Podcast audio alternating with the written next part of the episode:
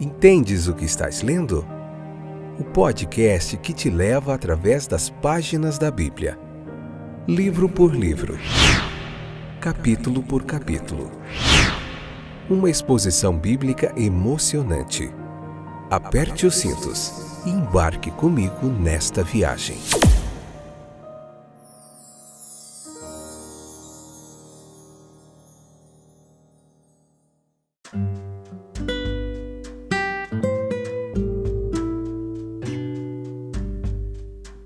Olá, eu sou o Fábio e este é mais um episódio do podcast Entendes o que estás lendo. Jesus é bom demais. Deixa eu ver qual que a gente parou aqui. Vocês lembram? Vocês que sempre nos acompanham. Marcos, capítulo 14, o episódio de número 5. O último episódio do capítulo 14. Depois nós veremos capítulo 15 e 16 para encerrar este livro de Marcos, que jornada excepcional, fantástica, né? Muito aprendizado. Você que está nos acompanhando aí sabe que tem sido uma jornada muito legal de refletir, se prostrar diante do texto bíblico para aprender todas as lições que ele tem a nos ensinar. Nós estamos no finalzinho dos evangelhos aqui, sempre passamos pela prisão, morte, crucificação de Jesus algo bastante comum. Então a gente vai ver um rei que é justo no céu e foi condenado num tribunal injusto na terra. Já pensou nisso? Marcos capítulo 14, versículo 53 e 65. E vai até o Marcos capítulo 15, versículo 1 ao 5 também com o mesmo tema no próximo episódio. Então veja que você leia o capítulo 14 com calma, silêncio, oração, depois vem para cá, traz mais gente e convida nós e escute a nossa explicação. Esse podcast que está aí no Deezer, na Amazon Music, no Spotify, no Google Podcasts, na Apple Podcasts, está sendo distribuído para 14 países e 5 continentes. Nós temos aí bastante gente nos escutando, nos acompanhando em quase todos os estados brasileiros. Isso aqui é uma obra missionária, sabia? Tem gente que acha que missionário é só aquele que vai lá para o meio dos índios, nada contra, né? Também é um trabalho missionário, ir lá para o meio dos índios, ir lá para outros lugares, os confins da terra, outros países, mas está aqui nas, ou na World Web Wide, na internet, pregando a palavra de Deus, através desse podcast que pode ser alcançado por milhares e milhares de pessoas, né? Isso é um trabalho missionário, tá bom? Eu tenho certeza disso. Então veja que eles levaram Jesus ao sumo sacerdote e assim ele aparece perante aquele tribunal eclesiástico cujo dever era garantir que suas próprias leis fossem obedecidas. E aquele que é o verdadeiro juiz, ele é denunciado perante aquele que vai, na verdade, é, provará ser o verdadeiro culpado. Uma acusação deve ser feita para que ele fosse condenado. Veja que, mesmo aquele tribunal injusto, deram um jeitinho ali. Os principais sacerdotes, todo o conselho, buscaram testemunhar contra Jesus. E ali os seus esforços foram vãos, porque, embora muitos testemunhassem falsamente contra ele, ainda assim o testemunho deles não concordava. Então, com franqueza, o sumo sacerdote o interrogou, fazendo a importantíssima pergunta: És tu o Cristo? O Filho do Deus bendito? E então, em humildade, deu mais testemunho da verdade, dizendo: Em breve vereis o Filho do Homem assentado à direita do poder e vindo sobre as nuvens do céu. Com raiva e indignação, o sumo sacerdote rasga suas roupas e declara que suas palavras são uma blasfêmia. O que só poderia ser verdade na suposição de que ele estava prestando um falso testemunho. Então ele apela para o julgamento. E o testemunho universal qual que é ali? Ele é digno de morte. Então o tribunal eclesiástico o, o condena ali e logo pela manhã, após a devida consulta por parte de todo o conselho, eles amarraram Jesus. E é igualmente necessário ler os registros à luz de várias outras passagens bíblicas, como, como os escritos de Paulo, e outros, especialmente aos Hebreus, que nos traz mais detalhes. E lá nós vemos que o fim para o qual foi projetado deve ser respondido por sua aparição, como um cordeiro diante de seus tosqueadores, mudo. Mas o julgamento de Jesus é realmente o julgamento de seus acusadores. Ele é indiciado e por quem sua sentença é pronunciada. Vemos nele a condenação mais humilhante. De si mesmo por sua condenação injustificada passada pela nação judaica sobre sua vítima inocente. Até Pilatos ele declarou que não encontrou falta nele e nem o teria entregado se não tivesse sido perseguido por fanáticos, cujas sensibilidades ele temia em sua fraqueza. Esse repúdio à verdade, esse repúdio à verdade, esse desprezo à santidade, meus queridos ouvintes.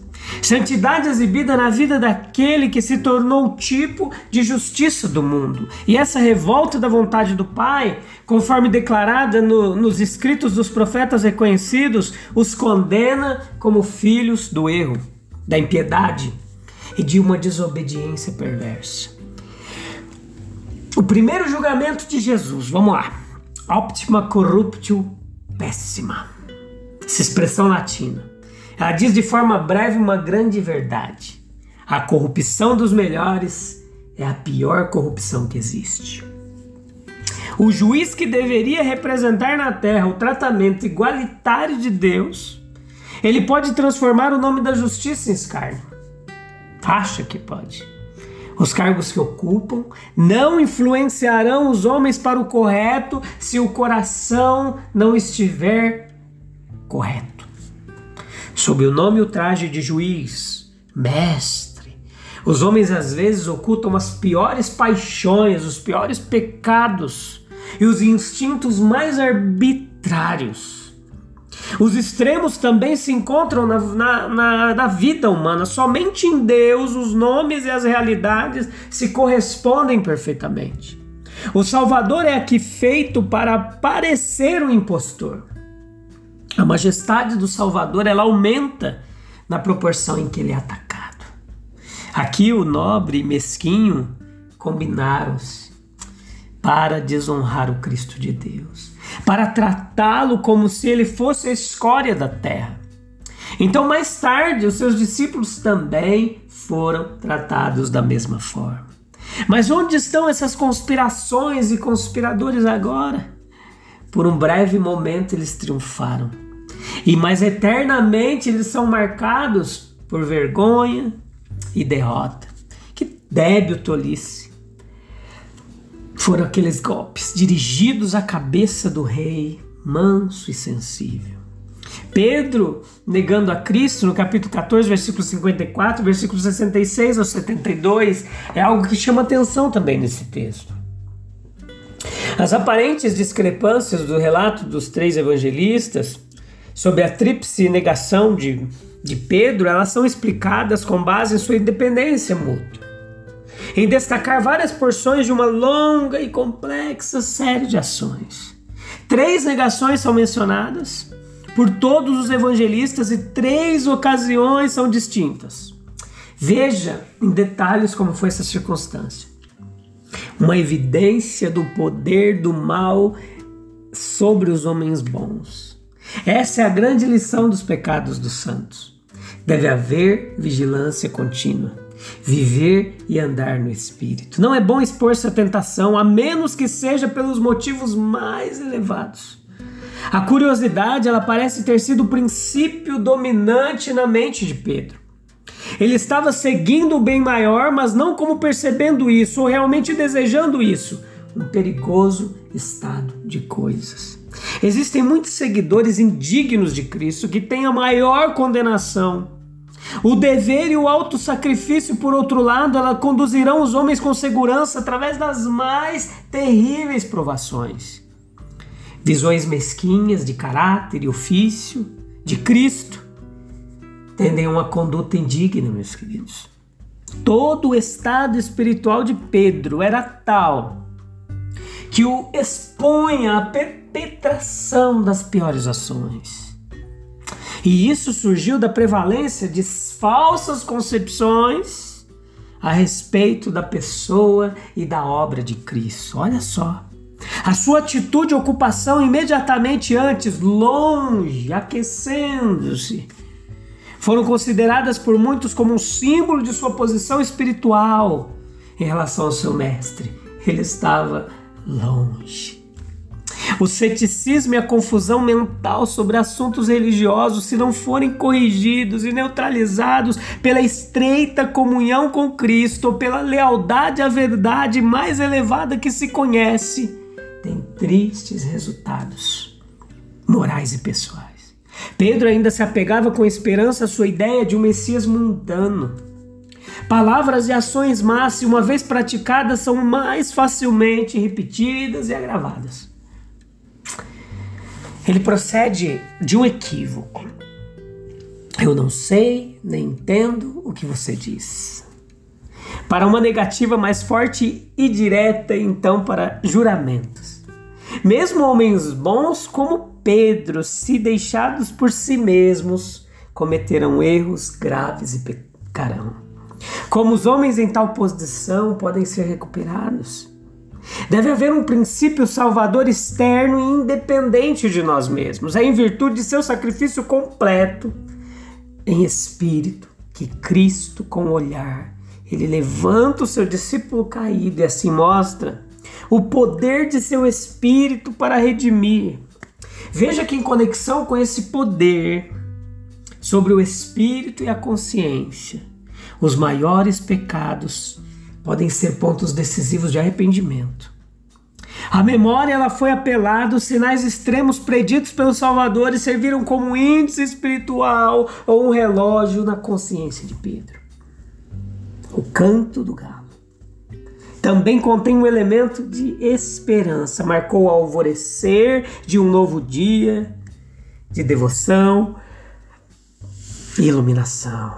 Ele estava seguindo de longe Vale a pena a gente parar nesse versículo 54, capítulo 14. Seguindo de longe. A história de negação de Pedro não é omitida por nenhum dos evangelistas. Eles estavam mais ansiosos pela verdade do que pela reputação. Eles colocam diante de nós o discípulo mais forte em seu momento mais fraco, sem uma palavra de admiração, de culpa ou desculpa. O nosso texto ele indica o estado de espírito que o levou à queda. Ele estava apenas começando sua descida às profundezas da vergonha, porque ele seguiu de longe, ele encontrou a porta da casa fechada contra ele, separando de João e de seu Senhor. Do lado de fora, sozinho, no escuro, ele ficou mais desanimado ao refletir que Jesus estava no poder de seus inimigos e que qualquer tentativa de resgate havia sido repreendida por ele mesmo. Então, quando João saiu, ele havia perdido a esperança e ainda estava longe de seu Senhor em meio a seus inimigos. Alguns motivos que devem ter induzido Pedro a seguir Jesus ali de perto ao mesmo tempo um pouquinho mais distante. Quando Jesus perguntou: Quereis vós retirar-vos também? Pedro deu uma resposta nobre. Quando uma série de advertência foi proferida algumas horas antes disso, ele exclamou: Embora todos se ofendam, Jesus, eu não. Eu não vou fazer, eu vou ficar firme. A reconhecida, a reconhecida liderança de Pedro sobre seus irmãos foi outra razão para seguir a Jesus. O Senhor indicou que Pedro seria seu líder desde o início, os discípulos concordaram com isso, sempre abrindo caminho para que ele falasse e agisse no nome deles. A solidão do Senhor Jesus deveria ter apelado ao heroísmo e à generosidade de Pedro. A lembrança do amor pessoal de Cristo por ele poderia tê-lo aproximado. Jesus tratou com gentileza a generosidade de Pedro. Ele o havia escolhido com mais dois para ver sua glória no monte da transfiguração e ver algo de sua terrível agonia no jardim. Ele havia sido fielmente avisado do perigo e assegurado da intercessão de seu Senhor. No entanto, tudo parecia esquecido e ele apenas seguiu de longe. é quando percebemos as palavras. Quando percebemos as palavras, Ele me amou e se entregou por mim, é que nós podemos dizer: minha alma segue firmemente a Deus. Veja como esse capítulo 14 ele está cheio de contradições. Ele nos apresenta o amor desmedido de Maria, de Maria de Betânia, Maria Betânia, cantora, né? Maria de Betânia, irmã de Lázaro, que brilha radiante ao lado da traição sem precedentes de Judas Iscariotes. Contrastes também ocorrem na experiência de Nosso Senhor. Ele passa da comunhão do cenáculo para a solidão do Getsemane, do segredo da oração à publicidade de um julgamento simulado diante de seus inimigos. Grandes mudanças também são visíveis nas condições espirituais de alguns dos discípulos. Perceba, Judas aparece entre os discípulos escolhidos, ouvindo as palavras do Mestre, comendo com eles a mesma mesa, e algumas horas depois ele é visto à frente de um bando traindo seu Mestre Senhor com um beijo. Pedro no jardim sai como herói. Herói, Pedro, em defesa de seu mestre. Mas no palácio do sumo sacerdote, com o coração trêmulo, ele nega todo o conhecimento dele. Pedro não esperava ser descoberto. Ele era um estranho, a multidão era grande, a excitação era grande, estava escuro, a atenção parecia toda centrada em Cristo Jesus, com exclusão de todos ao lado. Uma pergunta feita inesperadamente exigia uma resposta, e seu áspero sotaque galileu aumentou a suspeita de que ele era um camponês que viera da Galiléia com Jesus e era íntimo o suficiente dele para saber de sua prisão secreta e repentina. Ocasionalmente, aqueles que são discípulos devotos, eles desejam, como Nicodemos, permanecer secretamente. Eles desejam evitar toda responsabilidade, portanto não fazem nenhuma profissão de amor. Mal suspeitam eles de quanto se sentem desencorajados por deixarem de confessar sua lealdade ao Senhor. Que toda a nossa influência em todos os lugares seja consagrada a Ele. Você não pode perder o próximo episódio, a gente vai começar o capítulo 15, tá bom? Eu, se não me engano, vai ser três episódios só, o capítulo 15? Acho que sim, quase certeza. Depois o capítulo 16, por volta de quatro episódios para nós encerrarmos este este livro, tá bom? E lá para Números no Antigo Testamento. Esse foi o episódio 498 da sexta temporada do Evangelho de Marcos, capítulo 14, parte 5, tá bom? Só para deixar registrado aqui para a gente não se perder. Um abraço, a gente se vê em breve, se Deus quiser e Ele quer, tá bom? Até lá, tchau, tchau.